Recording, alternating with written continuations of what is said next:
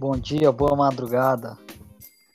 Bom, hoje vamos falar sobre o mangá, um mangá não muito conhecido, bem conhecido. Algumas pessoas conhecem ele. É... Vamos falar sobre Afro Samurai. Cara, em termos técnicos, Afro, Afro Samurai, ele é um traço, mesmo sendo mangá, ele é um traço muito diferenciado. Ele é um traço rebuscado mais para um traço cartoon estilizado mangá do que propriamente mangá. Ele não é um traço propriamente feito com mangá. E ele retrata muito bem pessoas, a, pessoas de, de outras etnias, como pessoas negras, como o próprio samurai, que é, um, que é um samurai negro. E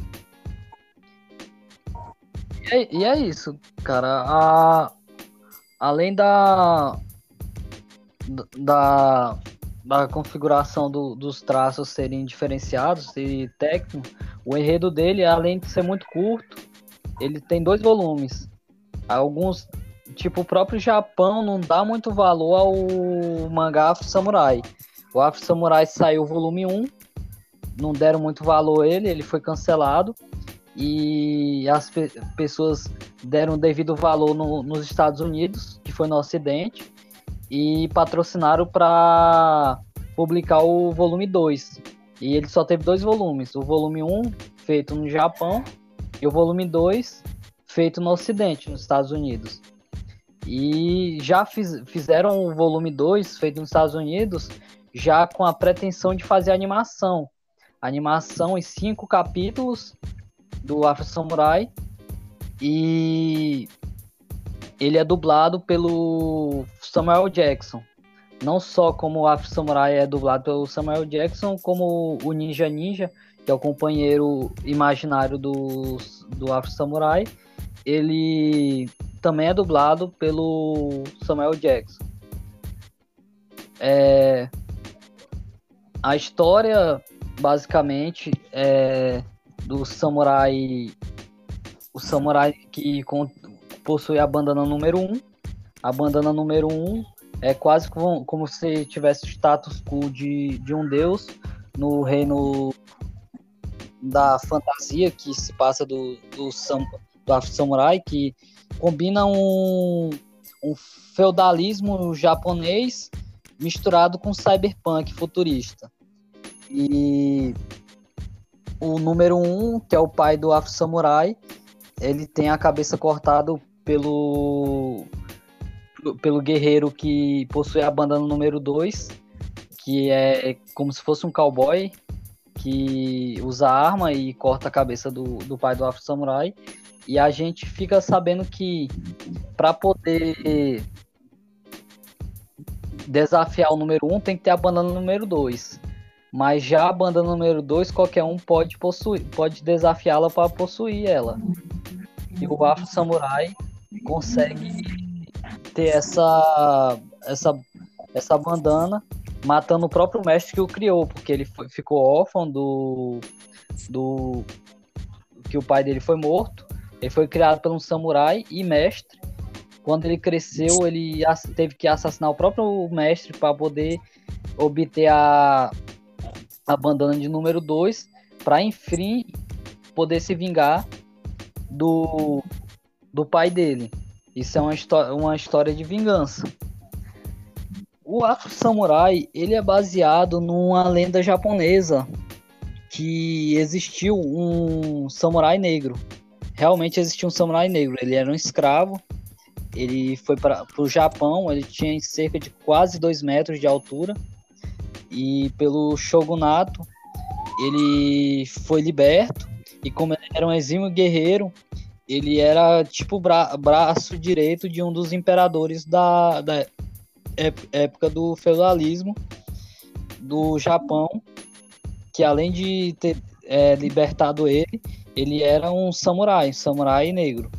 Tem algum, algumas histórias contando sobre o samurai negro, foi o único samurai negro e ele é um conto famoso no Japão, só que não tem a história completa dele, como ele morreu e tal, só as batalhas, grandes batalhas dele, e que ele ele batalhava e que ele venceu vários duelos pro Shogun dele.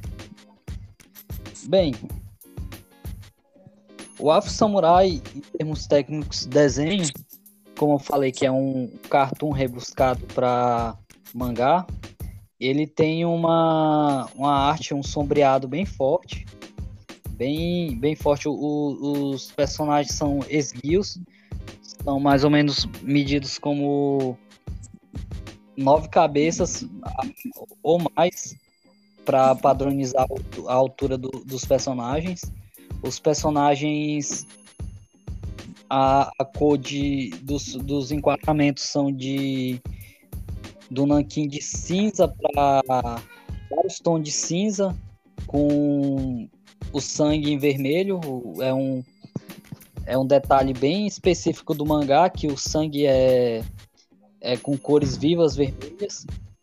As retículas representam vários tons de cinza. A saga do, do, do Afro Samurai, se você for procurar, eu indico você pegar e, e assistir em separado, porque se você for assistir o anime, é uma história. Começa igual um pouco o, o mangá e vai para um rumo totalmente diferente. Você pega o mangá e começa a ler e ele vai para outro rumo totalmente diferente e vai além do que do que o anime se passou. Ele vai o começo, a história de vingança, passa da história de vingança e vai além um pouco do Afro Samurai como, como se fosse um deus possuindo a bandana número 1. Um. Já o filme, ele já ele é como se fosse a continuação do anime e ao mesmo tempo é como se não tivesse acontecido nada no anime. E então é uma boa pedida você assistir os três em separado que você pode assistir cada um em separado, que você vai ter um, uma grande gratificação de, de saborear cada um do, dos, dos, do, das, dos três. Ou na mídia digital, que é o, o anime ou filme, ou na mídia impressa, que são os mangás. É. Dá pra se inspirar bem no, no traço dele. É, eu como desenho, eu me inspirei muito também no, em alguns traços deles, as rachuras deles, as rachuras deles são bem detalhadas e dá para pegar como exemplo, porque, cara, tipo, falando além só de como como mangá e a história, tipo, você pega o, o, o mangá hoje em dia ele é padronizado, é um mangá padronizado, ele tem as feições, os olhos iguais, tá muito pa padrão o, os animes. E o Afro Samurai, ele é, a, é o ponto fora da curva. O, o a, não sei qual, quais são as referências do autor, fora as referências musicais que são hip hop e soul, e a cultura negra e os filmes Black Exploitation, mas não sei muito bem as, as referências dele de, de quadrinhos.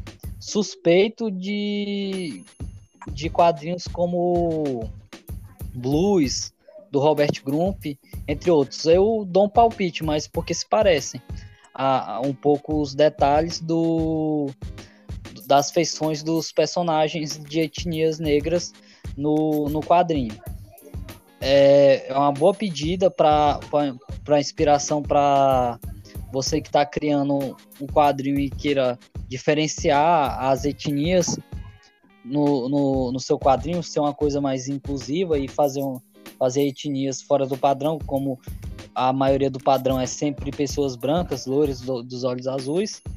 O quadrinho ele é bem, ele é bem despadronizado ele não tem um padrão fixo, firme, e ele fo foge muito da curva e ele e é isso que eu acho que é o que é o a pérola, é a cereja do bolo dele.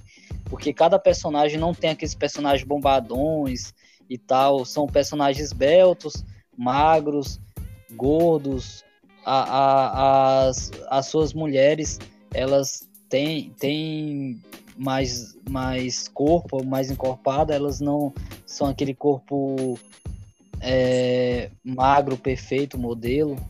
É, eu acho, eu acho que, que foi um quadrinho na época que foi um quadrinho fora do, do padrão que, que foi posto, posto na época. Por isso que eu acho que não fez muito sucesso. Porque ele não estava no padrão mangá main, mainstream que, que era publicado no Japão e nem é o mainstream do tradicional super-herói americano. Então ele é um quadrinho a se vangloriar e se a discutir muito sobre inclusão e, e diferenciação de raças no, no próprio quadrinho, de etnias, porque vários quadrinhos é, é pouco, você vê pouco isso, principalmente, cara, eu acho que ele é um quadrinho muito, mas muito, muito importante mesmo pela inclusão dele, porque o, o próprio personagem, o personagem principal, ele é um personagem negro. Me diz aí quantos quadrinhos você vai ver que o personagem principal é um personagem negro. É, hoje em dia, as crianças se veem com Pantera Negra, mas antes, algumas pessoas, alguns rappers, como eles mesmos falam, é, algumas pessoas falam, cara, eu me inspirei no Afro Samurai, com o meu super-herói, o meu super-herói, o meu anti-herói, o Afro Samurai. Ele foi bem marcante. E para você ver que até quando a coisa é muito boa e o personagem representa uma classe, ele é desvalorizado, cara, porque ele, ele não foi dado o devido valor na época, nem hoje, nem ontem. Ele, ele é considerado como status quo, é considerado como, como cult. Ele não, não, não foi um enorme sucesso. As pessoas vão lá, procuram, veem o potencial dele e ele acabou por lá. Não teve uma continuação, não teve nada e tal. Tanto é que tem um estúdio hoje na Netflix que são pessoas negras que fazem animações e eles fazem animações para personagens negros serem principal.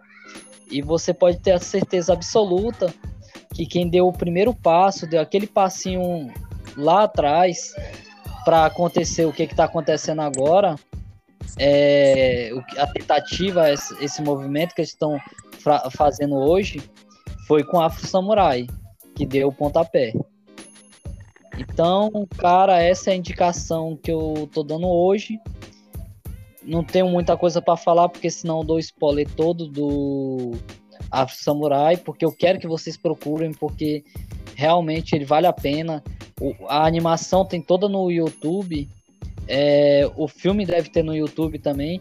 E, cara, se você puder ter, é item de colecionador para você ter na sua, na sua estante.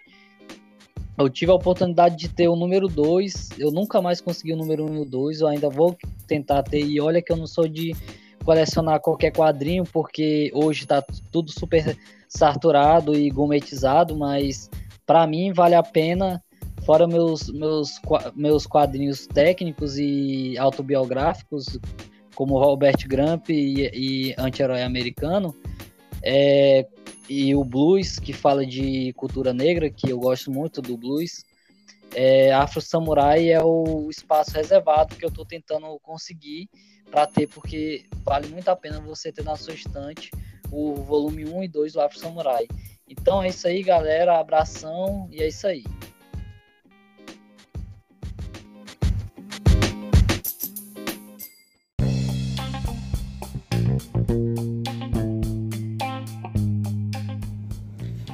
Esse foi o podcast 72 de hoje. Fiquem todos na paz, muita saúde e até breve.